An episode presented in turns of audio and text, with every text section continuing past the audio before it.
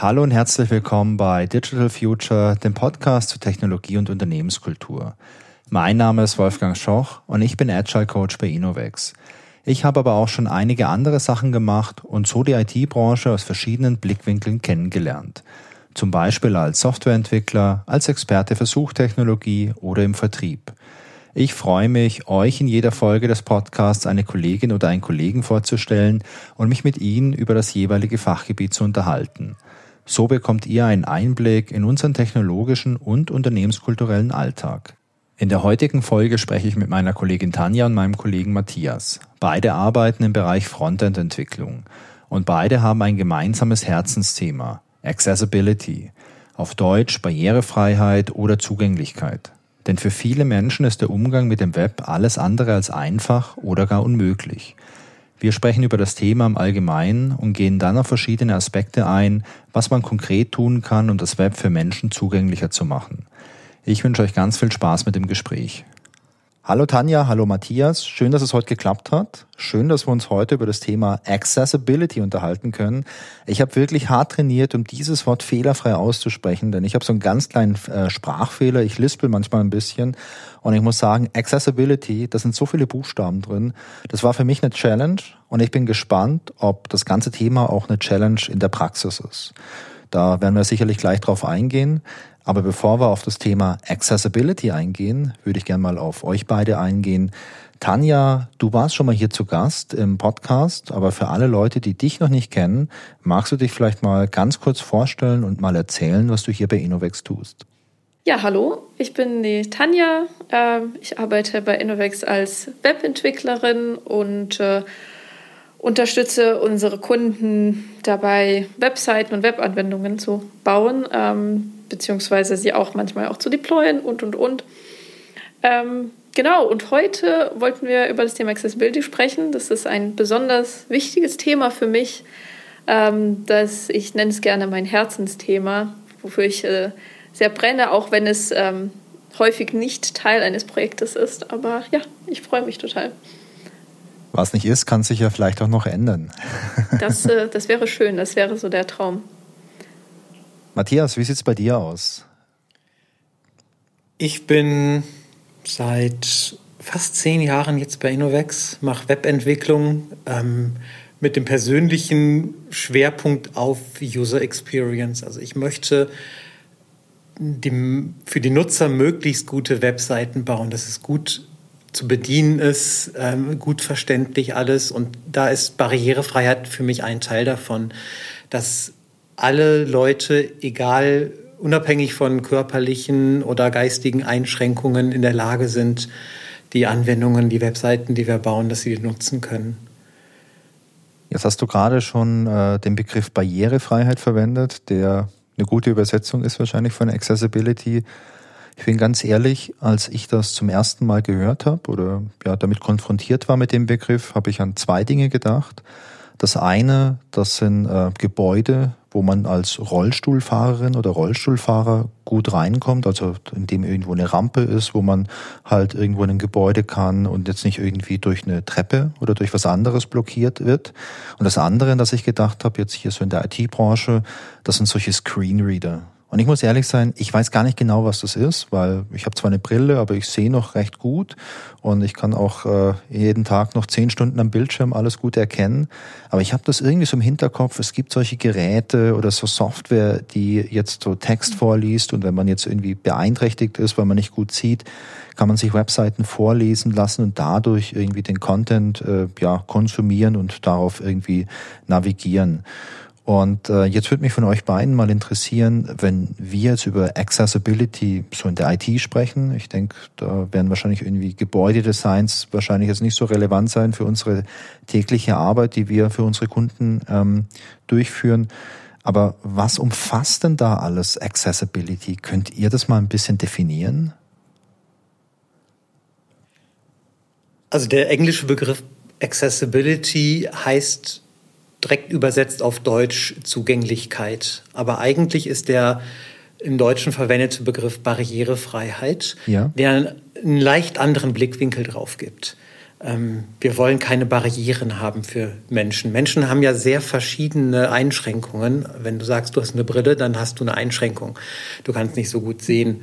Es gibt viele Leute, die haben andere Einschränkungen, die zum Beispiel ähm, nicht hören können. Ähm, Schwierigkeiten mit der Motorik haben. Gerade wenn Menschen älter werden, können sie die Hände vielleicht nicht mehr so präzise bewegen, dass wenn sie eine Maus benutzen, es schwierig ist, die richtigen Elemente anzuklicken. Okay, ähm, das heißt, wir, wir sprechen hier über ganz, ganz unterschiedliche Ebenen, weil du hast es gesagt, ich habe eine Beeinträchtigung, weil ich eine Brille habe und ähm, ich kann damit trotzdem am Monitor arbeiten, aber wo ich beispielsweise merke, dass mit meiner Sehstärke manche Sachen schwierig sind, das ist, wenn ich zu Hause mal irgendwie bei der Playstation ein Spiel spiele, wo es Bildschirmtext gibt. Ich sitze da fünf Meter weg und ich habe jetzt keinen so mega großen äh, 50 Zoll Fernseher, sondern so ein kleineres Gerät. Und da merke ich manchmal schon, der Text ist so klein, da muss ich dann von meiner Couch so ein bisschen aufstehen und so wirklich einen Meter nach vorne gehen und mich nach vorne beugen, um lesen zu können, was es gibt. Und es gibt manchmal Spiele, wo man den Bildschirmtext dann größer einstellen kann. Also wo man dann vielleicht so diesen in Anführungszeichen Seniorentext einstellen kann. Und das ist für mich super angenehm. Das ist ein interessanter Punkt. Wenn man ähm, noch jung ist, dann denkt man vielleicht, Barrierefreiheit betrifft mich nicht. Ich kann sehen, ich kann meine Hände benutzen, ich kann laufen, ich kann hören, sprechen, alles. Aber je älter man wird, desto wichtiger wird das Thema, weil im Lauf des Lebens leider die körperlichen Fähigkeiten irgendwie nachlassen und irgendwann ist man davon betroffen. eigentlich jeder Mensch. Ich bin ähnlich alt wie du. Ich merke das auch, wenn eine Webseite eine 12 Pixel Schriftgröße hat, das kann ich nicht mehr gut lesen. Ich brauche größere Schriften. Und ähm, jenseits äh, von so Schriftgrößen und von so optischen Sachen, du hast es noch angesprochen, manchmal sind die motorischen Fähigkeiten vielleicht nicht mehr so gut und man kann so eine kleine Schaltfläche nicht mehr, nicht mehr richtig erwischen mit der Maus. Ähm, gibt es darüber hinaus äh, jetzt bei so Web oder so ja, Software-Design, gibt es da noch so andere große Bereiche, in denen wir uns bewegen? Hast du da vielleicht noch ein Beispiel, Tanja? Ja, also wie Matthias schon sagte, es geht vor allem um den User und seine Fähigkeiten. Und natürlich nicht nur die motorischen Fähigkeiten sind davon betroffen, sondern auch die geistigen. Und das ist auch ein sehr, sehr wichtiger Aspekt, den wir auch betrachten müssen. Das ist auch etwas, was sich, ähm, auch was generell für alle Einschränkungen gilt. Es gibt ja auch verschiedene Gründe. Wir können, kommen vielleicht auch später noch mal im Detail dazu, warum jemand ähm, auf, auf Barrierefreiheit, ähm, Barrierefreiheitsfeatures angewiesen sein ist. Man kann damit geboren sein, mit irgendeiner Einschränkung. Man kann auch temporär eingeschränkt sein. Ähm, sowas, ein Beispiel, gebrochenes Arm. Ähm, aber im Alter auch ist jeder von uns irgendwann auch davon betroffen. Ne? Also sowohl die motorischen, motorischen Skills als auch zum Beispiel die Sicht, ähm, sowie auch einfach unsere kognitive Fähigkeit nimmt ab. Ähm, manchmal ist, sind auch so ähm, Fälle wie, ähm, es gibt zahlreiche Beispiele, sowas wie ähm, unter anderem Migränen. Wenn du an Migränen leidest, ähm, ist vielleicht auch eine super helle und grelle Animation, die flasht nicht das Beste. Ja, sehr interessant. Äh, ja, das letztendlich fand ich es mal, mal erstmal spannend, so für die erste Einordnung, welche Bereiche das es denn da gibt. Weil für mich, wie gesagt, war das mit dem, mit dem Sehen so was ganz Offensichtliches, wo, mit dem ich schon ein bisschen jetzt selbst ja, Berührungspunkte hatte, weil ich, wie gesagt, so Screenreader, sowas, sowas kenne ich oder habe ich schon mal gehört. Und ähm, was auch du gesagt hast, Matthias, wenn die Schriftgröße zu klein ist, also mittlerweile, ich habe zwar eine Brille, aber ich mache mir dann auch gern mal noch eine Website noch mal ein bisschen größer, kann man sich im Browser auch noch mal ein bisschen vergrößern, weil es dann einfach angenehmer was dann angenehmer zu lesen ist. Aber ähm, wäre das jetzt schon ähm, irgendwas im Bereich Accessibility, wenn ich mir selbst jetzt die Vergrößerungsfunktion vom Browser rannehme, unabhängig davon, wie die Website designt ist? Ja, im Allgemeinen ähm, gibt es zwei verschiedene Bereiche, wie man mit körperlichen oder geistigen Einschränkungen umgeht. Das eine sind unterstützende Technologien. Also eine Brille ist eine Technologie, die jemanden, der schlecht sehen kann, darin unterstützt, besser zu sehen. Ähm, Screenreader ist ein weiteres Beispiel. Jemand, der überhaupt gar nicht sehen kann, kriegt mit einem Screenreader jetzt nur die Bildschirminhalte vorgelesen. Ähm, die andere Gruppe ist die des äh, adaptiven Verhaltens.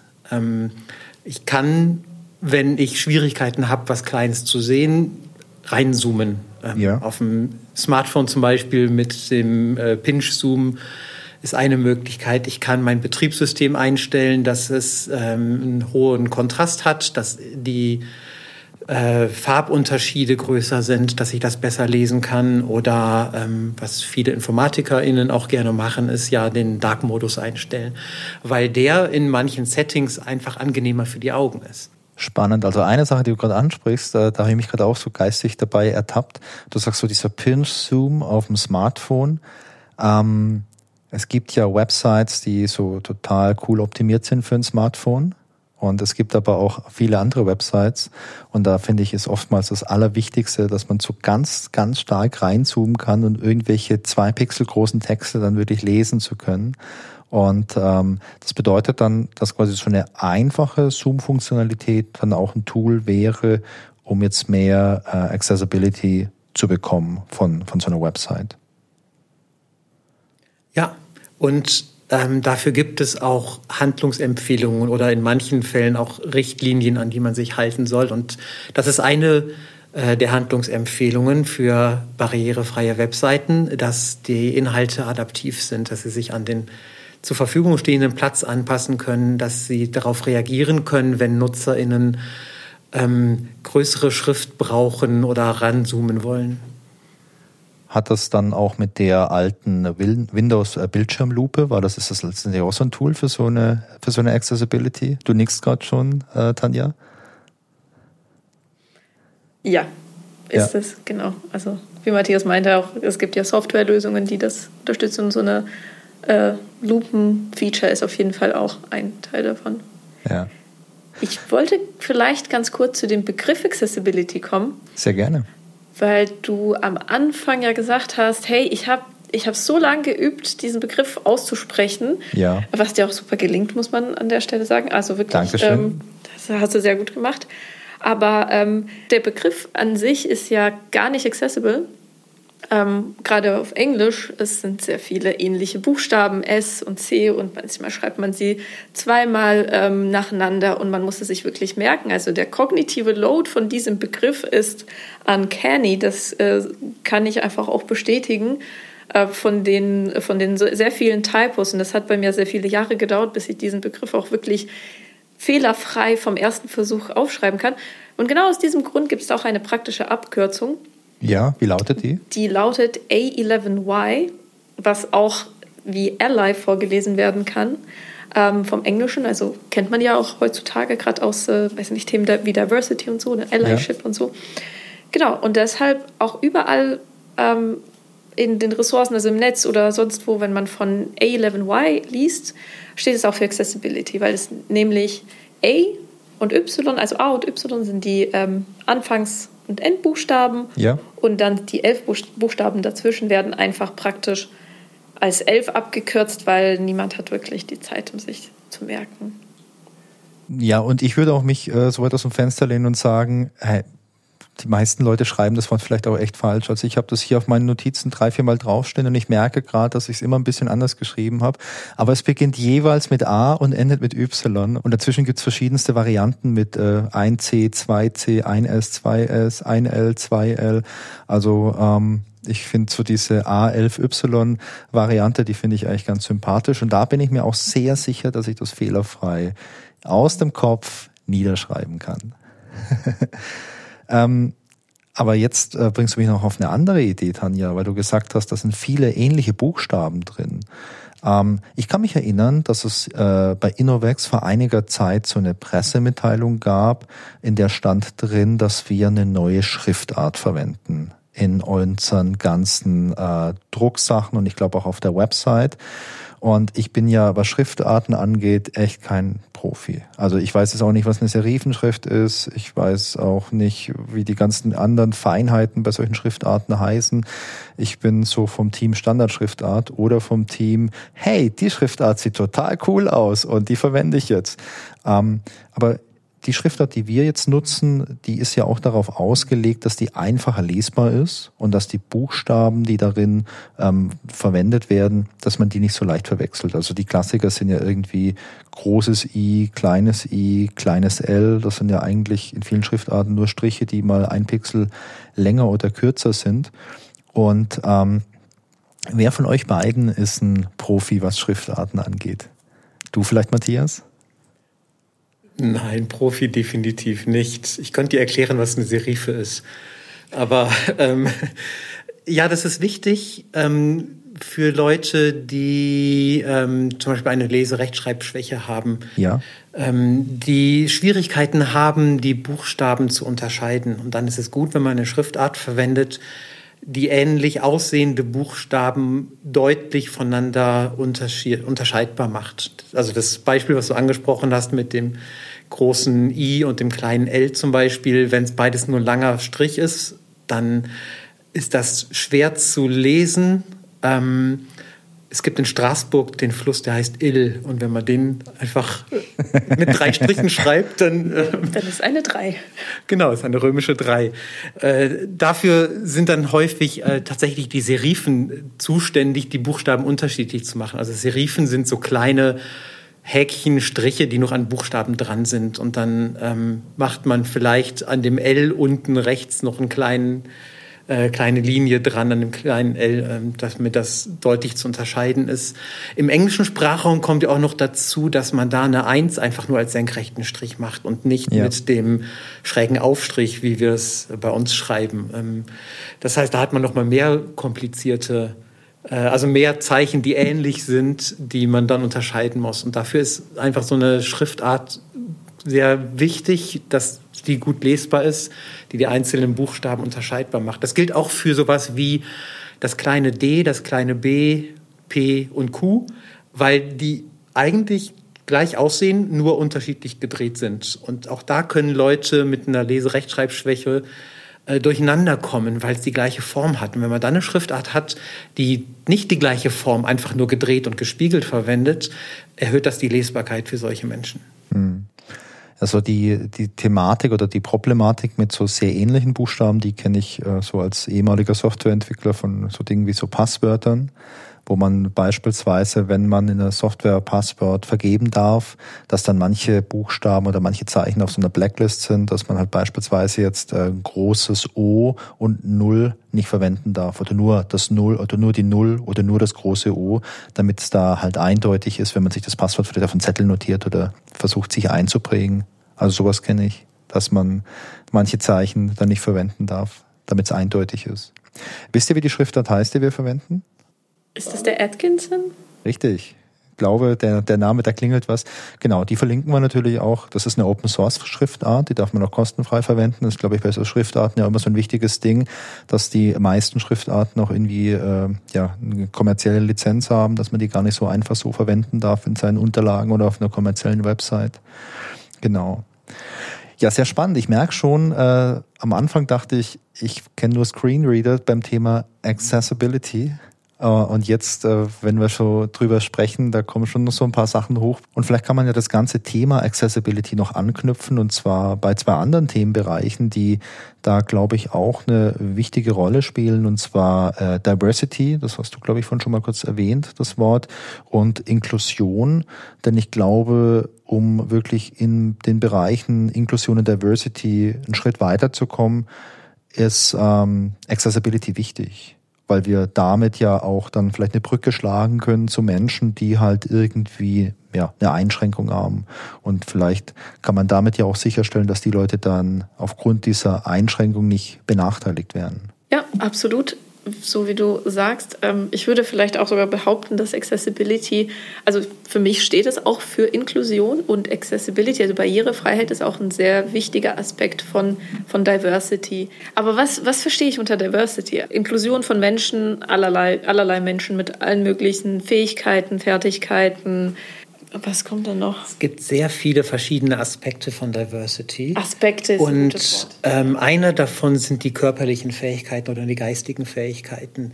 Und in, dem, in dieser Sicht ist Barrierefreiheit ein Teil von Diversity. Ja. Ähm, also andere Aspekte von Diversity sind natürlich das Geschlecht, ähm, die sexuelle Orientierung, äh, Gender, ähm, die Herkunft vielleicht. Herkunft, ja. Es gibt noch viele weitere Aspekte und ein Aspekt ist eben der mit den körperlichen oder geistigen Einschränkungen, ja. ähm, in dem wir uns dann als Teil von Diversity sehen. Es gibt auch so ein sehr, sehr tolles, so ein Übersichtsdiagramm, in dem eben diese verschiedensten Aspekte zusammenlaufen und quasi alle ein Teil von Diversity sind. Das macht es, finde ich, sehr ähm, überschaubar, weil sehr oft denkt man, oder zumindest, weiß ich nicht, in den Medien, so kommt es mir rüber, dass es irgendwie meistens so, so, so ein paar Aspekte, so, es gibt so ein paar plakative Aspekte von Diversity, die immer betrachtet werden, aber dass es wirklich um solche Themen geht, wie eben äh, schließt bitte keine neurodiverse Menschen aus oder Menschen, die vielleicht einfach die Maus nicht bedienen können, ähm, aus, weiß ich nicht, aus der Gesellschaft, aus den Erfahrungen nicht aus. Das ist, ähm, das ist auf jeden Fall super, super wichtig. Und ich finde, das ist ein mega spannender Punkt, denn ich bin da ganz bei dir, wenn man über Diversity spricht, da denke ich auch zunächst an die Dinge, die Matthias gerade erwähnt hat. Also sowas wie jetzt vielleicht Herkunft, Religion, sexuelle Orientierung. Das sind so die Dinge, die ich so ganz präsent im Kopf habe. Aber jetzt ähm, so diese ja, ich sag mal, Benachteiligung vielleicht aufgrund von einer körperlichen Einschränkung oder von einer kognitiven Einschränkung, da würde ich jetzt nicht sofort irgendwie primär dran denken. Und deswegen finde ich das eigentlich ganz spannend, mal ähm, sowas auch mal ein bisschen ja, zu thematisieren einfach, weil ich glaube, die Informationsgesellschaft, in der wir leben, ähm, die sollte halt niemanden abschneiden. Nur weil man jetzt vielleicht nicht gut hören kann, nicht gut sehen kann oder irgendwie vielleicht eine motorische Störung hat oder ihr habt es beide paar Mal schon erwähnt, äh, eine geistige Beeinträchtigung. Ähm, was, was verstehen wir darunter? Also wer, ich würde sagen, vielleicht ist es was, wenn jetzt auf einer Website der Content zu anspruchsvoll ist, wenn jetzt vielleicht sehr lange verschachtelte Sätze verwendet werden, eine sehr komplizierte Grammatik beispielsweise oder ein sehr komplizierter Satzbau, dass es jetzt vielleicht manche Menschen einfach nicht nachvollziehen können, was da gemeint ist. Ich weiß nicht, ob ihr die äh, Wikipedia in dieser einfachen Sprache kennt. Und ähm, hier in Karlsruhe auf der offiziellen Webseite der Stadt Karlsruhe, ich weiß nicht, ob es alle Inhalte äh, auch in einfacher Sprache gibt, aber relativ viele. Und ähm, das finde ich zum Beispiel auch ziemlich cool. Und ähm, auch wenn man geistig jetzt vielleicht, ich weiß gar nicht, ob man sagen kann, dass jemand beeinträchtigt ist oder so, ich weiß nicht, ob, ob man das so sagen kann, aber ähm, auch wenn man normalerweise nur die herkömmlichen Inhalte konsumiert, ist es manchmal ganz angenehm, wenn man mal irgendwie ein bisschen gestresst ist oder, oder viel um die Ohren hat, sich mal so diese Easy-Variante anzuschauen, weil man da viel schneller auf den Punkt kommt. und manche Sachen da auch nicht so hochgestochen sind, wo man sich vielleicht so lange mit beschäftigen muss oder so tief eintauchen muss, sondern einfach nur sagt, okay, ich mich interessiert nur diese Information, da schaue ich mir jetzt an, dann weiß ich es einfach. Und wenn mich darüber hinaus noch weiter interessiert, dann kann ich es mir noch tiefer gehen, irgendwie anschauen. Es gibt tatsächlich viele Leute, die Schwierigkeiten haben, ähm, geschriebene Sprache zu verstehen. Ja. Das kann erstmal an Legasthenie liegen, dass sie Schwierigkeiten haben, die Buchstaben auseinanderzuhalten. Aber es kann auch der kognitive Aspekt sein, dass es schwierig ist, nicht einfache Sätze zu verstehen. Und dafür gibt es auch verschiedene Lösungen. Also du hast die leichte Sprache angesprochen, die sich darum bemüht, Texte so zu formulieren, dass sie einfacher zu verstehen sind. Ähm, kurze Sätze zum Beispiel, äh, keine Fremdwörter, keine zu langen Wörter. Ähm, und das ist was, was ja nicht nur solchen Menschen hilft, die Schwierigkeiten haben, äh, Texte zu lesen, sondern auch den Menschen hilft, die eine Fremdsprache lernen. Wenn ich jetzt ein ähm, einen englischen Fachartikel auf der englischen Wikipedia lese und es gibt was, was ich da nicht verstehe, dann kann ich auch auf die Simple English Webseite gehen und dann kriege ich das einfacher erklärt. Und das hilft mir als jemanden, der eigentlich Englisch kann, doch manchmal noch Texte besser zu verstehen, weil es einfacher formuliert ist und als fremdsprachiger Nutzer ähm, hilft mir das dann das ist ein Aspekt, der bei Barrierefreiheit oft vorkommt. Manche Menschen sind darauf angewiesen und vielen Menschen hilft es.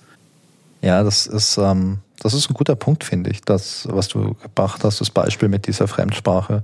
Also ich finde das manchmal auch sehr schwierig, englische Texte zu lesen, die sehr anspruchsvoll sind. Also gerade solche Fachartikel, wo äh, dann irgendwelche Dinge drinstehen, irgendwelche Formulierungen drinstehen, die mir halt nicht geläufig sind in den anderen englischen Texten, die ich sonst lese. Und ähm, Wenn es da sowas gibt, wie jetzt so eine einfache Variante, ist das natürlich ziemlich cool, weil ansonsten habe ich dann irgendwie diese zwölf Sätze, die ich nicht verstehe, und dann muss ich die jetzt wirklich so durchcrunchen, um mir für mich so diesen Extrakt irgendwie rauszuholen, und das ist anstrengend, weil ähm, es ja generell immer anstrengend ist, wenn du dich mit was beschäftigen musst und es nicht verstehst, aber dann nochmal mit einer Fremdsprache, dann weißt du vielleicht, manche Wörter kennst du vielleicht nicht, musst du nochmal irgendwie übersetzen und äh, ich weiß nicht, wie es dir dann geht, aber bei mir ist dann manchmal so im, Nach im Nachhinein noch so dieses Gefühl, ja, also ich bin mir jetzt so zu 90 Prozent sicher, dass ich es verstanden habe, aber so hundertprozentig, ah, ich frage mal noch meinen Kumpel, der ist Native Speaker, aber ist eigentlich auch nervig, weil ich will ja nicht immer fragen, um mir was zu übersetzen. Aber ähm, wenn es da so eine Möglichkeit gibt, wie einfache Sprache, ist das natürlich ziemlich cool für, für mich als äh, ja, Fremdsprachler dann. Für mich als Entwickler sind die Prinzipien von einfacher Sprache auch noch in einem anderen Punkt hilfreich, nämlich wenn ich Dokumentation schreibe. Ja. Ich schreibe ja dann etwas über die Software, die ich geschrieben habe, was jemand anders lesen soll und bitte leicht verstehen soll. Und wenn ich mich da dann an die Prinzipien von leichter Sprache halte, mit zum Beispiel kurzen Sätzen, keine ähm, Fachausdrücke, wenn es nicht nötig ist, ähm, wenn ich mich daran halte, dann schreibe ich auch bessere Dokumentation. Es geht jetzt also in dem Zusammenhang nicht unbedingt um Leute, die Schwierigkeiten haben, Texte zu lesen, sondern es geht darum, Dokumentation, die ich schreibe, besser verständlich zu machen. Könnte man dann sagen, äh, Barrierefreiheit, wie wir es im Deutschen lernen, dient auf der einen Seite dem, dass man Menschen, die Barrieren in ihrem Weg haben, die Barrieren halt wegzuräumen, dass, dass die nicht mehr da sind. Und vielleicht ist in dem Beispiel, das du gebracht hast, dient Barrierefreiheit vielleicht auch dazu, Barrieren erst gar nicht entstehen zu lassen, auch für, für andere Leute. Wenn du jetzt sagst, du guckst jetzt bei deiner Dokumentation, dass du sie vielleicht nach diesen Prinzipien gestaltest, damit du halt auch sicher gehst, dass andere Leute das auch verstehen, was du da damit meinst mit deiner Doku? Darüber muss ich nachdenken. okay, ich notiere mir das, da kommen wir später nochmal drauf zurück. Tanja, du hast ganz am Anfang gesagt, Accessibility ist ein Herzensthema von dir. Das ist ziemlich cool. Was ist denn deine Motivation, weswegen Accessibility nicht nur einfach ein Thema von deinem Job ist, wo du halt irgendwie machen musst, weil es der Kunde vielleicht möchte, sondern weswegen ist es ein Herzensthema von dir? Das ist eine sehr coole Frage. Danke, dass du sie gestellt hast. Ähm ich finde, Accessibility oder beziehungsweise Barrierefreiheit ist zu berücksichtigen äh, und ein, mit einzubauen in die Software, die, die ich produziere oder die ich mitproduziere, ist für mich persönlich sehr, sehr wichtig, weil ich damit auch ähm, daran denke, dass ich tatsächlich das Leben von anderen Menschen auch beeinflussen kann und vielleicht auch ver verbessern kann. Und dass ich auch, das ist etwas, ähm, also ganz einfach gesagt, ähm, moralisch das Richtige ist. Es gibt ein Zitat, ähm, das ich sehr, sehr passend finde an dieser Stelle. Ja. For most people, technology makes things easier. For people with disabilities, technology makes things possible. Und das hat Mary Pat Rabideau gesagt. Ich meine irgendwann mal in den 90er Jahren. Äh, sie war die Director of IBM National Support Center for Persons with Disabilities. Genau. Ähm, und ähm, ja, ich finde, das sagt sehr viel aus. Ähm, ein konkretes Beispiel, Lebensmittel einkaufen. Ja. Ich fahre sehr gerne zu dem Discounter meiner Wahl und kaufe dort einmal in der Woche ein und dafür brauche ich irgendwie in der Regel eine halbe Stunde, 20 Minuten. Das geht ja recht schnell, weil ich ja alle ähm, Lebensmittel im Regal sehen kann und weiß, wo was steht und das ganz schnell in meinen Einkaufswagen legen kann. Das ist nicht so einfach für jemanden, der nicht sehen kann. Mhm. Da kann man selbstständig, also ich weiß nicht, die Labels beim Aldi sind ja nicht besonders barrierefrei. Da kann man ziemlich wenig, finde ich, erkennen. Und da ist natürlich auch die Erfahrung eines Online-Shoppings revolutionär, weil plötzlich brauchst du nicht jemanden, der entweder für dich einkaufen geht oder der mit dir einkaufen geht, sondern eine ähm, sehr eingeschränkte Person kann dann einfach die Lebensmittel selbstständig bestellen, sich sehr viel Zeit lassen und auch die zum Beispiel sowas wie Inhaltsstoffe, weiß nicht, Kalorien, Mengen, einfach die Produktbeschreibungen ähm, lang durchlesen oder sich anhören und, ähm, und entsprechend die Entscheidung treffen. Und der Einkauf wird, wenn das der Dienstleister anbietet, auch vor die Wohnungstür geliefert. Und das ist schon auch sehr revolutionär für diese eine Person. Ja, absolut. Also zum einen natürlich jetzt für Leute, die jetzt irgendwie, keine Ahnung, ja nicht mobil sind, weil, weil sie vielleicht irgendwie eine körperliche Einschränkung haben oder so, aber natürlich auch für alte Leute. Also ich habe gerade, als du erzählt hast, so ein bisschen nachgedacht. Ich habe das im Supermarkt auch hin und wieder mal erlebt, dass da mal irgendwie ein Opi oder eine Omi war, die dann irgendwie gar nicht im Regal irgendwo rangekommen sind, weil, weil, weil sie vielleicht zu klein waren oder vielleicht auch irgendwie ein bisschen Rücken kaputt war und so.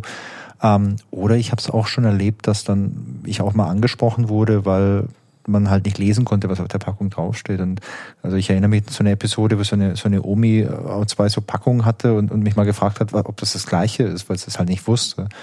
Und äh, klar, wenn ich jetzt vielleicht ähm, eine zugängliche Website habe, die entweder sehr große Buchstaben hat, damit ich es vielleicht auch lesen kann im Alter, oder vielleicht irgendwie anders ausgestattet ist, damit ich es äh, konsumieren kann als, äh, als Userin oder als User, kann es natürlich schon echt ein großer, großer Vorteil sein. Aber das Zitat finde ich ziemlich cool und du meinst, das kommt aus den 90ern. Finde ich sehr mhm. spannend, dass man sich in den 90ern schon solche Gedanken drüber gemacht hat. Matthias, wie sieht's denn eigentlich bei dir aus? Ist das auch ein Herzensthema für dich oder sitzt du jetzt nur hier am Tisch, weil du da irgendwie reingeraten mein Geld damit, ne? weil du da beruflich irgendwie reingeraten bist in das Thema. Nein, für mich ist es auch ähm, ein Herzensthema, weil ich die Idee des World Wide Webs revolutionär finde, dass man ein System hat, das benutzbar ist mit den verschiedensten Hardware- und Software-Geräten ähm, äh, für verschiedenste Leute. Es gibt den einen Satz, dass ähm, das Web inhärent äh, barrierefrei ist, dass die Grundtechnologien vom Web ähm, keine Schranken haben, weil sie so gestaltet sind, dass sie von sehr vielen Systemen konsumiert werden können. Wenn wir jetzt darauf aufbauend Dinge einbauen, können wir diese Barrierefreiheit zerstören. Ähm, und das finde ich sehr schade, wenn ich etwas habe, was im Grunde barrierefrei ist und ich setze ein Design da drauf, was nicht an Barrierefreiheit denkt, zum Beispiel für Farbblinde kein ähm, großer Kontrast. Oder ich baue etwas, äh, womit ähm, die Webseite nicht mehr nur mit der Tastatur steuerbar ist ähm, dann mache ich etwas kaputt, was im Grunde genommen vorher barrierefrei war und ich bin dafür verantwortlich, dass jemand anderes es jetzt nicht mehr nutzen kann. Und das möchte ich nicht. Ich möchte ja, wie ich am Anfang gesagt habe, für die Nutzer bestmögliche Erfahrung bauen. Und deswegen ist Barrierefreiheit da für mich ein ähm, Teilaspekt, von dem mir auch am Herzen liegt. Ja, und ich muss sagen, also ich mein Herzensthema ist, ähm, ist so die Informatik. Deswegen habe ich das irgendwann mal auch studiert vor vielen, vielen Jahren. Und ich habe ja viele, viele Rollen auch gehabt in der ganzen Branche. Und ich finde das immer noch super spannend. Und gerade heute im Jahr so 2023 mit Blick auf die Zukunft, ich glaube, ähm, dass da noch viel passiert. Und ich finde es auch schön, da ein Teil davon zu sein. Aber ich glaube auch ähm, gleichermaßen, als Informatiker ist es auch so die Rolle und die Verantwortung von mir und auch von euch natürlich auch dazu beizutragen, dass das alles halt auch gerecht ist. Und ich habe keine Ahnung, wie die Verteilung ist, wie viele Leute jetzt irgendwie eine Sehstörung haben oder eine andere Beeinträchtigung. Aber wenn wir irgendwelche Produkte entwickeln, und das ist ja egal, ob wir jetzt äh, so ein Produkt entwickeln wie Scrumler, das ist unser eigenes Produkt, da habe ich mich neulich mal mit der Selina und mit dem Johann drüber unterhalten, oder ob wir jetzt für unsere Kunden Produkte machen. Ich glaube schon, dass es unsere Verantwortung ist, die so fair und gerecht zu äh, entwickeln mit dem besten Wissen und Gewissen und den besten Skills, die jetzt nicht wir haben, sondern die ihr habt, dass wir ähm, jetzt hier nicht so ein, so ein Gap entstehen lassen, dass das jetzt nur noch Leute benutzen können, die jetzt halt äh, mindestens 85 Prozent Sehkraft haben, äh, mindestens noch äh, 70 Prozent koordinative Fähigkeit in ihrer Hand haben oder so. Absolut.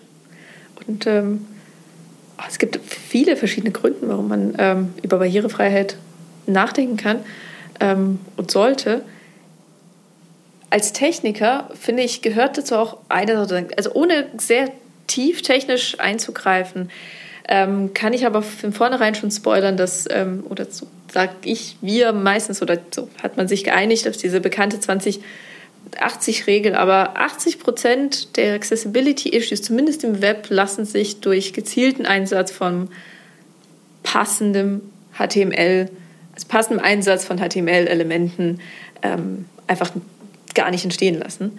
Ähm, und das finde ich auch so aus der technischen Sicht gehört, also Barrierefreiheit gehört einfach zu, das ist ein Qualitätsmaß für mich persönlich von einer Software. Und auch als Techniker möchte man ja auch so auch ein bisschen stolz drauf sein, was man produziert. Na klar. deshalb ist es ein sehr, sehr wichtiger technischer Aspekt. Und ähm, ich finde, damit kann man auch, ähm, da, darüber kann man auch durchaus laut sprechen und sagen, hey, dass es mein Produkt ist, insofern auch technisch ähm, richtig aufgebaut, dass es auch unter anderem barrierefrei ist. Das ist ja, also der, der Stolz eines Entwicklers, einer Entwicklerin finde ich gerade einen interessanten Punkt. Ähm, oft ist es so, dass im Projekt Menschen stolz darauf sind, wenn sie eine Testabdeckung von 98 Prozent haben. Ähm, das ist auch ein Qualitätsmerkmal, klar, aber Barrierefreiheit ist auch ein Qualitätsmerkmal.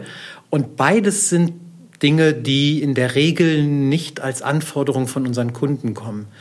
Ähm, wir sollen eine Anwendung bauen, eine Webseite bauen, aber dass Barrierefreiheit explizit gewünscht wird, ist noch sehr selten.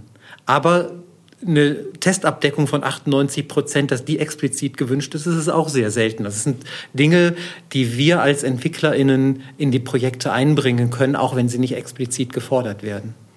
Ja, ich glaube, das ist aber auch unsere Verantwortung, weil ähm, wenn ich jetzt mal so ganz random irgendeinen Kunden rauspicke, der in irgendeiner Branche tätig ist, wo es halt nicht um Informatik geht, also keine Ahnung, irgendwie so Maschinenbau zum Beispiel, dann kennt sich der Kunde wahrscheinlich mit den ganzen Maschinenbauthemen und den ganzen Ingenieursdisziplinen dort sehr, sehr gut aus, weil das vielleicht seit 20, 30 Jahren das täglich Brot ist.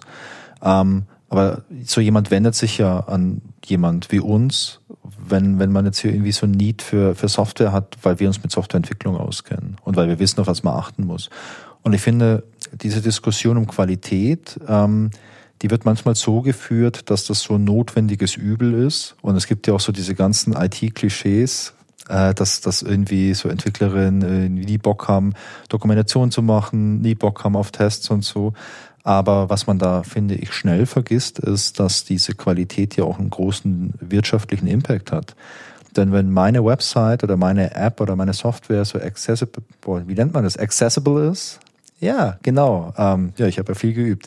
Also wenn meine Website accessible ist, ähm, dann kann ich ja die ganzen Leute, die jetzt irgendwie eine Beeinträchtigung haben, die kann ich ja total ähm, ja abholen und mein Konkurrent kann es nicht. Absolut. Und ich sage, hey Leute, hey, guck mal, ich habe so eine super coole, accessible, also eine accessibile äh, Website und die ganzen Leute, die jetzt schlecht sehen, schlecht hören, irgendwie eine zittrige Hand haben, die kommen halt bei mir und kaufen die ganzen Produkte bei mir, weil bei mir gibt es nicht nur einen coolen Service, sondern bei mir äh, gibt es eine Website, die benutzbar ist.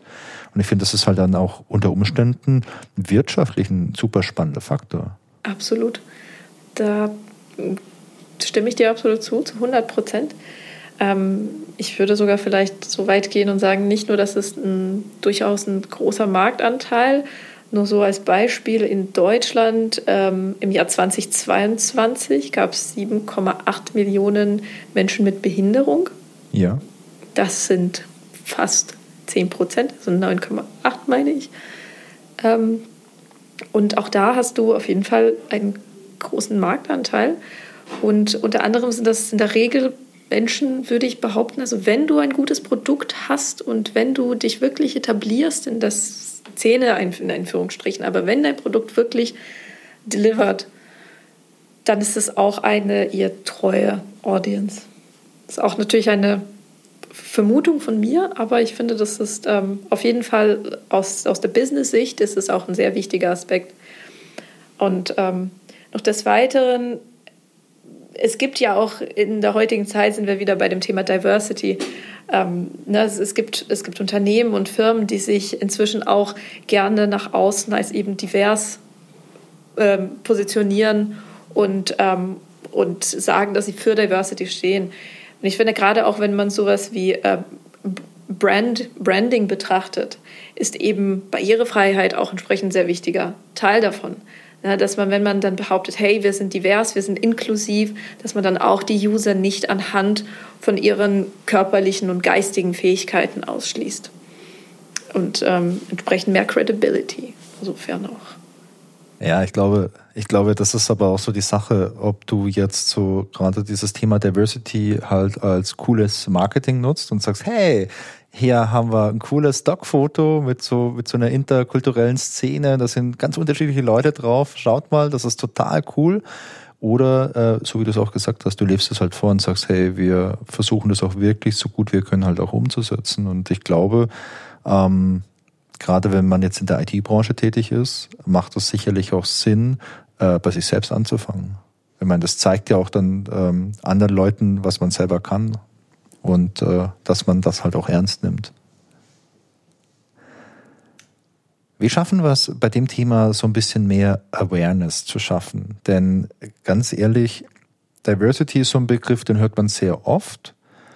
Ähm, aber dieses ähm, Accessibility, das hört man nicht so oft. Also in meiner Wahrnehmung ist das ein Begriff, der jetzt mal jenseits von der Firma und jenseits jetzt von dieser kleinen Bubble mit euch beiden zum Beispiel nicht so häufig vorkommt. Und ähm, ich hab, bin zum Beispiel so richtig auf den Begriff aufmerksam geworden durch dich, Matthias. Du hast mir davon mal erzählt und ähm, ich habe mich jetzt ja ein bisschen beschäftigt, wir unterhalten uns darüber, ich finde das sehr spannend. Aber das ist nicht so ein Mainstream-Ding, oder? Also auf Instagram, da wird viel über Diversity gesprochen und das ist auch alles gut. Und da wird auch viel beispielsweise über so Diskriminierung und so gesprochen. Das sind alles wichtig. Also das ist nicht gut. Also Diskriminierung ist nicht gut, aber darüber zu sprechen und was dagegen zu tun ist gut. Aber so Accessibility, ähm, auch bei den ganzen großen Medienhäusern, ist das jetzt kein Thema, wo man regelmäßig irgendwie was liest. Und auch nicht bei diesen coolen, hippen Formaten wie jetzt so Funk Funk zum Beispiel von den öffentlich-rechtlichen, wo viele coole Themen behandelt werden, die wichtig sind, habe ich noch nie was über Accessibility gehört. Ja, um die Awareness zu erhöhen, machen wir sowas wie diesen Podcast. Ja. ähm, aber auch darüber hinaus ähm, wird es stärker werden. Also abgesehen von den persönlichen Motivationen, warum wir das Thema wichtig finden, über die wir ja schon gesprochen haben, ähm, ist der Zugang zu Informationen ein Menschenrecht von, äh, nach der UN-Menschenrechtskonvention. Ähm, und wenn wir jetzt Anwendungen bauen oder Webseiten, die nicht barrierefrei sind, dann verweigern wir manchen Menschen dieses Menschenrecht. Das ist für mich ein, ein starker moralische, eine starke moralische Motivation. Hinzu kommt natürlich jetzt noch, dass die Gesetzeslage sich ändern wird. Ähm, es gibt den European Accessibility Act, der im Grunde genommen für sehr viele Webseiten und Anwendungen vorschreibt, dass sie barrierefrei sein müssen und der ab 2025 in der EU in nationale Gesetzgebungen ähm, umgesetzt werden muss. Das heißt, ab 2025 wird dass für sehr viele Firmen äh, eine Verpflichtung, dass sie ihre Webseiten, ihre Anwendungen barrierefrei machen. Und deswegen wird das in den nächsten zwei Jahren sehr stark an Fahrt gewinnen. Vielleicht auch erst in den nächsten drei Jahren, weil die Leute ein Jahr zu spät dran sind, wie bei der DSVGO. Ähm, aber es wird kommen. Es wäre schade, wenn die Gesetzgebung das ist, was äh, nach vorne treibt, weil ich finde, es gibt auch sehr, sehr viele andere gute Gründe, das zu machen. Aber wenn das der Grund ist, dass Leute sich an Gesetze halten müssen, dass sie es endlich machen, dann beschwere ich mich nicht darüber. Wird es ähnlich sein wie bei der DSGVO, dass es da auch ähm, entsprechend äh, Strafen gibt? Weil ich glaube, das war ja die Hauptmotivation für viele Unternehmen, sich mit der DSGVO überhaupt zu beschäftigen, dass es auf einmal hieß, oh, äh, wenn ihr da dagegen verstoßt, dann gibt es Strafen, die so teuer sind, dass es auch den Großen wehtut und den Kleinen erst recht. Wisst ihr da irgendwie, wie das aussieht mit dieser ähm, Gesetzgebung? Also ich habe mich versucht in den letzten Monaten damit zu beschäftigen und äh, mit damit zu beschäftigen meine ich wirklich die Texte durchzulesen, weil ich finde, das ähm, ähm, sagt mehr aus als, äh, als irgendwie Zusammenfassung, von denen es welche gibt im Netz, aber nicht viele. Ist die Accessibility von dem Gesetzestext nicht so gut? Weiß ich nicht, liest, liest, du häufig deutsche Gesetzestexte? Nicht so häufig. Es ist äh, für dich schon sehr herausfordernd. Also überhaupt nicht, da ist, da ist nichts von einfacher Sprache, obwohl ich tatsächlich sagen muss, zumindest in der Verordnung ähm, zum Barrierefreiheitsstärkungsgesetz ähm, ist es auf jeden Fall in Ordnung verständlich. Ähm, von dem, was ich soweit verstehen kann, und da muss ich äh, jetzt einfach wahrscheinlich einen Disclaimer sagen, dass ich äh, überhaupt keinerlei Credibility habe, um Rechtsberatung ähm, hier zu, zu betreiben. Aber zumindest von, dem, von meinem Wissensstand, ähm, so wie ich das verstehe, gibt es, es ähm, die Möglichkeit, ähm, es wird ähm, Marktüberwachungsbehörden ähm, also sie kontrollieren das, äh, sie, gibt's, sie wird es geben. Und was man dann auch machen kann, ist tatsächlich bei diesen Marktüberwachungsbehörden entweder auch eine Anfrage dann zu stellen oder sie ähm, entsprechend oder vielleicht auch sogar ähm, zu, zu klagen ne, äh, über bestimmte Dienstleistungen oder Produkte, die dann entsprechend nicht barrierefrei sind. Ähm, aber ich weiß es tatsächlich nicht, ob es dann wirklich echte Strafen geben wird. Ich befürchte leider nicht. Aber ähm, we'll see. Also muss sehen. Ich finde es aber auch auf jeden Fall ein sehr, sehr großer Fortschritt, weil ähm, diese, der European Accessibility Act, also beziehungsweise seine Implementierung im deutschen Nationalrecht, äh, ja. ist ähm, ein sehr wichtiger Schritt im ganzen Thema der Barrierefreiheit, weil es die ähm, privaten ähm, Dienstleister und äh, Produkten äh, betrifft. Also in Deutschland haben wir auch die BETV, also Barrierefreie Informationstechnikverordnung. Sie betraf hauptsächlich die ähm, öffentlichen Angeboten und, und Behörden. Ähm, und bisher waren die, ähm, also quasi der Private Sector in Deutschland ganz, äh, so gab es einfach keine rechtliche Grundlage und das wird sich dann 2025 ändern. Und ähm, so wie es aussieht, betrifft es, wie gesagt, Produkte und Dienstleistungen, äh, Produkte, alles Mögliche, also Computer, Laptops, ihre Betriebssysteme, Smartphones, ähm, aber auch so Sachen wie äh, E-Book-Reader, auch smarte Fernseher und auch solche ähm, Terminals.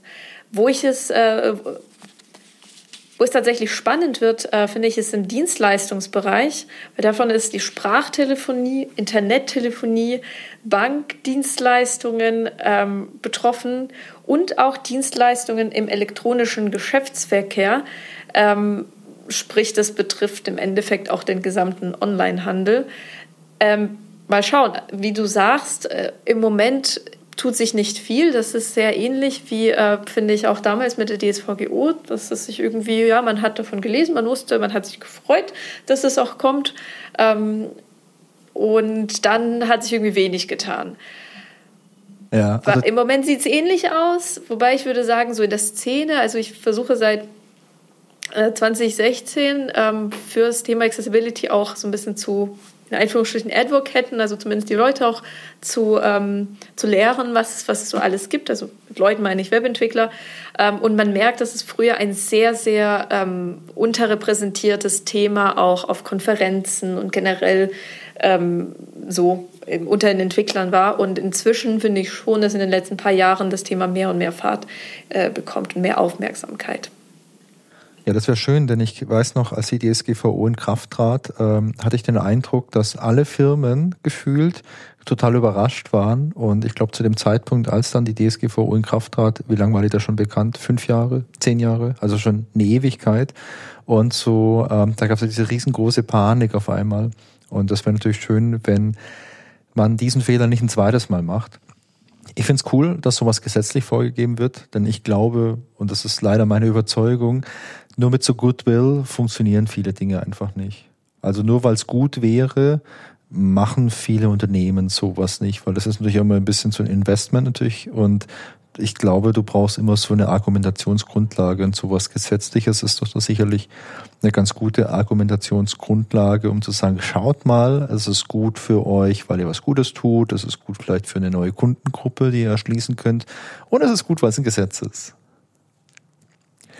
Wisst ihr, was da drin steht, so ganz grob? Also wenn man jetzt sagt, hey, Accessibility und Zugänglichkeit für Informationen ist ein Menschenrecht, cool, aber steht dann drin, ähm, es muss, ähm, keine Ahnung, für Sehschwächen, Seheinschränkungen irgendwie geeignet sein oder könnt ihr mir da einen kleinen Überblick geben?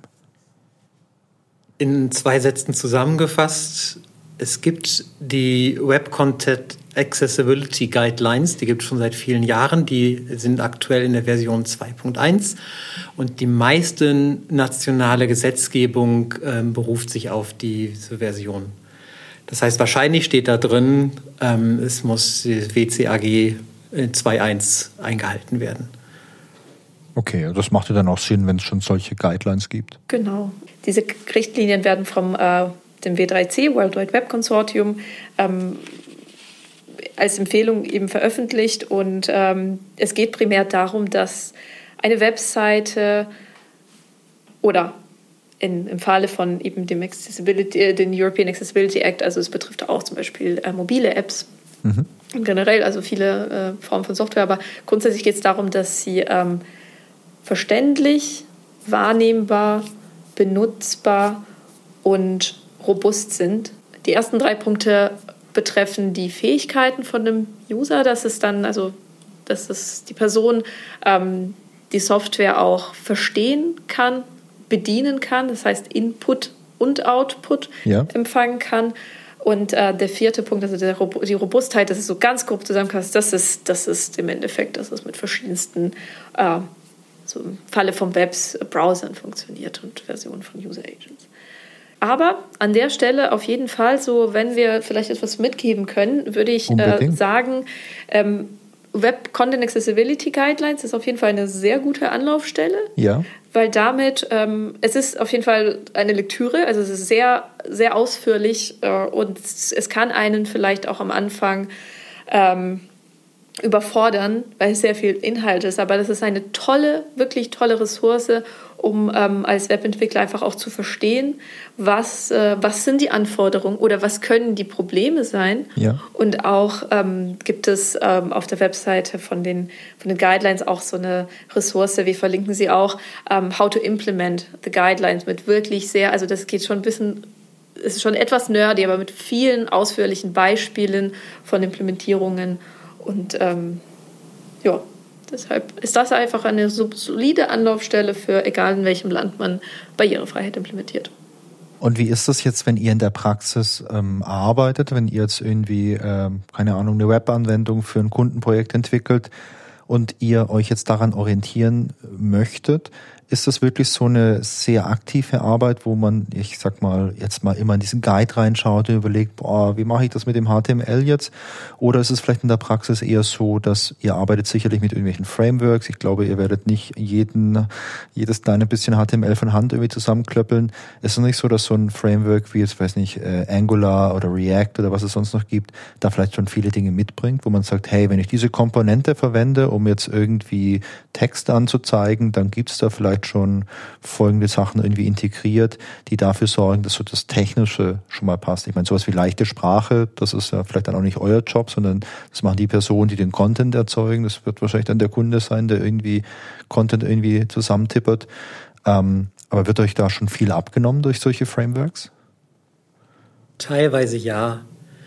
Ähm, es kann erstmal, wenn man sich anfängt mit dem Thema zu beschäftigen, sehr überwältigend sein, wie viel es gibt und was man alles falsch machen kann gefühlt oder was man alles richtig machen muss.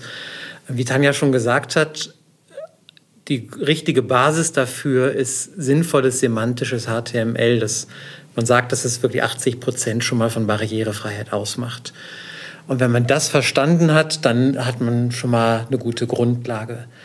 Ähm, so Frameworks wie Angular und React an sich bringen das nicht direkt mit, aber es gibt zum Beispiel ähm, von der Material UI, äh, von dem Design, von der Designsprache Material UI, äh, Implementierungen von Komponenten sowohl für Angular als auch für React. Und da steckt sehr, sehr, sehr viel an Barrierefreiheit drin. Ähm, man muss es nur auch anwenden. Das heißt, auch da lohnt es sich, die Dokumentation zu lesen. Bei der Material UI Bibliothek für React zum Beispiel gibt es bei jeder Komponente einen Abschnitt in der Dokumentation über ähm, Accessibility. Und wenn ich angefangen habe mit dem semantischen HTML, dann kann ich halt erstmal solche Dokumentationen lesen, auch weil ich dadurch lerne. Ich lerne, was kann denn bei so einer Komponente wichtig sein für Barrierefreiheit. Und je mehr ich darüber lerne, desto mehr kann ich auch in, in der nächsten Komponente, die ich selbst schreibe, sowas berücksichtigen. Kannst du beziffern, über was für eine Menge von zusätzlicher Arbeit, dass man da spricht, wenn man sagt, hey, wir fangen jetzt einfach an, uns mit Accessibility zu beschäftigen in unseren Projekten. Ist das was, was so peu à peu halt einfach so deine Arbeit einfach ein bisschen so beeinflusst und ein bisschen verändert, vielleicht die Art und Weise, wie du denkst und dann ist es mal vielleicht hier eine Zeile Code mehr oder hier mal eine Überlegung mehr oder ist das was, wo man sagen kann, boah, Accessibility bedeutet, du musst irgendwie 30 Prozent mehr Code schreiben oder mehr Zeit reinstecken? Ich finde das schwierig zu beantworten, weil das für mich ein Thema ist, was schon seit vielen Jahren mir wichtig mhm. ist. Ich finde es schwierig, mir vorzustellen, wie das jetzt wäre, wenn ich das Wissen und vor allem das Interesse an dem Thema gar nicht hätte. Wenn man die Grundlagen der, äh, der Technologien gut kennt und als Webentwickler finde ich, gehört es dazu, dass man die HTML-Elemente, zumindest sagen wir mal die 50 wichtigsten, kennt. Ähm, wenn man es gibt 102. 50 wäre dann nur die Hälfte von ungefähr. Ich bin gerade Gedanken durchgegangen. Also ich, was, was ich so kenne, H1, H2, H3. Geht bis H6, damit hast du schon mal sechs gefunden. Gut. Ja, ich kenne auch noch Tief und Span. Äh, je mehr Wissen ich habe, desto weniger Mehraufwand ist es ja. ja. Denn ähm, wenn ich weiß, was richtig sinnvolle HTML-Elemente sind, dann verwende ich nicht nur Diffs und Spans, sondern ich verwende die. Und das ist kein Mehraufwand. Also ein H1 zu schreiben sind sogar zwei Zeichen weniger als ein Span zu schreiben. Es könnte also Zeit sparen.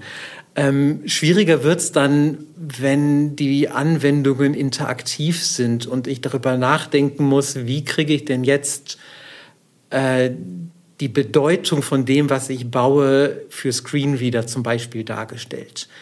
Ähm, nicht für alle UI-Komponenten gibt es HTML-Elemente. Das heißt, manchmal muss ich mit den bestehenden HTML-Elementen etwas nachbauen. Und dann muss ich mir auch Gedanken darum machen, wie kriege ich das denn jetzt barrierefrei umgesetzt. Das sind die Dinge, die äh, mehr Zeit kosten.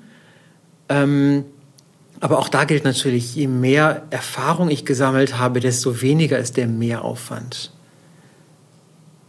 Das wäre dann aber nicht, das wäre dann aber eher so eine Art, ähm, du als Entwickler in deinem Beispiel ähm, lernst einfach was dazu, du professionalisierst noch weiter dein Handwerk und kannst dann eben mit den ganzen Skills, die du drauf hast, eben darauf achten, dass so eine Anwendung einfach zugänglicher wird. Und klar, es gibt manche Stellen, wo du dann vielleicht ein bisschen mehr drüber nachdenken musst, wenn du so ein spezielles spezielles Element hast, wo du nicht einfach nur sagen kannst, jo, da nehme ich ein H1, da nehme ich ein H2, da nehme ich XYZ.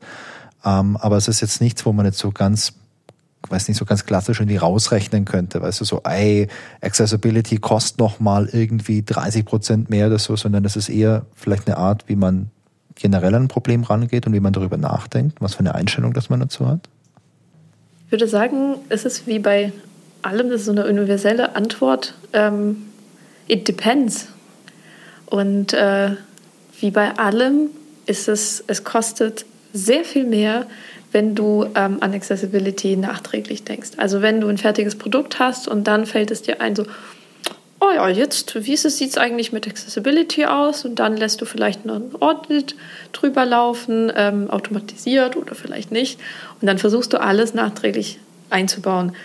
Denn es kann ja sein, dass du eine sehr solide Grundlage hast, die entsprechend der ähm, Spezifikation von einfach generell, wie gesagt, HTML ähm, geschrieben wurde, aber es kann sein, dass du ähm, wirklich eine wenig gut strukturierte Seite hast oder Anwendung. Ähm, und im schlimmsten Fall musst du de facto fast alles neu schreiben. Ähm, deshalb ist es natürlich einfacher, wenn man von Anfang an ähm, Accessibility mit berücksichtigt, auch wenn es nicht eine Produktanforderung ist, ähm, sondern einfach, weil man einfach das mitdenkt. Ähm, es gibt, finde ich, so ein paar Low-Hanging Fruits, die man bei jeder Anwendung einfach ähm, mit beachten soll. Ähm, wie wir schon gesagt haben, HTML, dann auch als Entwickler kann man darauf achten, äh, Kontrastwerte, ob sie überall stimmen oder nicht. Ähm, und sowas wie Tastaturbedienbarkeit. Also einfach als äh, Developer kann man bei jeder Komponente oder bei jeder Seite kurz prüfen, hey, funktioniert das Formular, das ich gerade gebaut habe, auch mit Tastatur? Und wenn man einfach die Dinge macht, dann, ähm, dann entstehen einfach auch die Probleme nicht. Und ähm, vielleicht, wenn man noch einen Punkt hinzufügen kann, ich würde immer dafür plädieren, dass man mit Grundlagen anfängt und auch da, dass man tatsächlich sich mit einem HTML oder Web-Core-Kurs beschäftigt. Es gibt inzwischen auch sehr viele Kurse vom W3C, die komplett kostenfrei sind. Web Fundamentals, HTML, CSS und JavaScript. Und lieber sich eben diese 102 Buns HTML-Tags wirklich anguckt und versteht, als wieder das nächste flashy Framework ähm, sich beizubringen. Das wäre so mein, mein Takeout. Und Matthias, was, was wäre dein Takeout? Jetzt muss ich mir was überlegen, was du so nicht gesagt hast. Ne? Also im Grunde stimme ich dem vollkommen zu. Ähm ich habe den Accessibility-Kurs nicht erwähnt. Ich dachte, du kannst den erwähnen. Oh, okay. Erwähnt den nochmal auch mal ganz kurz. Ja, du hast vor einiger Zeit gefragt nach, was wir machen, um die äh, Awareness zu erhöhen. Und was ja. wir in der Firma intern machen, ist, ähm, wir haben festgestellt vor ungefähr einem Jahr, dass es einige Leute gibt, die das Thema interessant finden, die auch schon ein bisschen sich damit beschäftigt haben, aber es gab nichts, wo wir dieses Wissen äh, gebündelt haben. Dann haben wir vor einem Jahr angefangen, haben uns äh, mal zusammengesetzt, alle Leute, die es interessiert hat, und haben einen äh, InnoCircle Accessibility gegründet. Also InnoCircle sind die internen Innovation Circle Formate, ähm, bei denen wir versuchen, neue Technologien zu lernen, das Wissen zu verbreiten, äh, uns zu überlegen, welchen Nutzen haben unsere Kunden davon. Und das haben wir vor einem Jahr gemacht äh, und für mich war das ein sehr, sehr großer Gewinn, weil wir aus einfach sehr viele Leute haben, die irgendwie schon mal was damit zu tun hatten mit dem Thema Barrierefreiheit. Und jetzt haben wir es endlich mal gebündelt und ich habe schon viel davon gelernt. Und eine Sache, die wir jetzt auch gemacht haben im Rahmen dieses Circles, ist, wir haben den Accessibility-Kurs vom W3C begonnen. Das heißt, wir treffen uns einmal in der Woche für eine Stunde und nehmen den Kurs äh, gemeinsam durch. Jetzt sind wir schon fast am Ende angekommen. Ähm, und abgesehen davon, dass wir die Inhalte lernen, wie barrierefreie Webseiten ähm, gebaut sein sollten, finde ich sehr, sehr wertvoll auch den Austausch unter den Leuten. Wir haben jetzt nicht nur ähm, WebentwicklerInnen, die den Kurs machen, sondern zum Beispiel auch eine Designerin, die dabei sitzt. Und die bringt dann nochmal andere Aspekte rein. Also Dinge, wo man sagt, aus Barrierefreiheitssicht sollte es so sein. Da sagt sie ja aber aus designpsychologischer Sicht sollte es anders sein. Und äh, diesen Austausch zu haben, der bringt uns intern als Firma auch sehr voran. Und ich finde, da schließt sich so ein bisschen der Kreis, oder? Weil wenn man über Accessibility spricht und darüber spricht, dass man Dinge barrierefrei gestaltet und jetzt an dem Punkt ist, wo, wo du sagst, wir unterhalten uns auch intern mit ja, verschiedensten Perspektiven darüber, dann beseitigen wir ja auch gewisse Barrieren und sei es nur jetzt irgendwie eine Barriere im Denken vielleicht. Wenn ich jetzt irgendwie als Designer äh, jetzt was Neues dazu lerne und du dann aber auch was Neues dazu lernst oder du, Tanja, weil, weil das Gespräch einfach stattfindet. Ich finde, das ist so voll sinnbildlich überhaupt für das ganze, das ganze Thema Barrierefreiheit und auch für das Thema Diversity natürlich, weil Diversität äh, hängt ja auch mit verschiedenen Perspektiven zusammen. Ist auch eine kleine Facette von dem ganzen Themenkomplex. Und das finde ich ist ein, ein schönes äh, Beispiel dafür, was da entstehen kann. Tanja Matthias, super spannendes Thema. Habt ihr zum Schluss noch irgendwas, was wir noch ansprechen sollten und was wir bis jetzt vergessen haben? Ja, ich glaube, wir könnten ein paar Fun Facts aus der Geschichte der Barrierefreiheit ähm, uns vielleicht mal anhören. Natürlich, ich liebe Fun Facts. Ich habe vorhin gehört, dass Matthias sich in seine Freizeit oder in seinem Urlaub, weiß ich nicht, aber äh, so ein bisschen mit der Geschichte äh, beschäftigt hatte. Und das möchte ich unbedingt mal wissen, was er, was er rausgefunden hat. Matthias, da bin ich auch sehr gespannt. Ich habe ein paar Sachen recherchiert. Ja, das ist definitiv jetzt nicht äh, die vollständige Geschichte der Barrierefreiheit, aber so ein paar Dinge ähm, habe ich rausgefunden. Also Einschränkungen körperliche haben Menschen ja schon seitdem es Menschen gibt.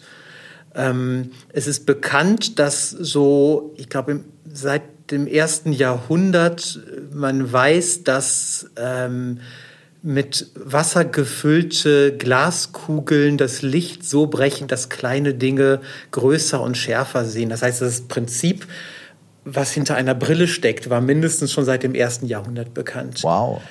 Brillen gibt es definitiv seit dem 13. Jahrhundert. Ähm, da sind sie auch in Italien, ich glaube aus Genua bekannt. Ähm, Im 17. Jahrhundert, aus dem 17. Jahrhundert gibt es Berichte über Hörrohre, die Leuten helfen, die ähm, schwerhörig sind.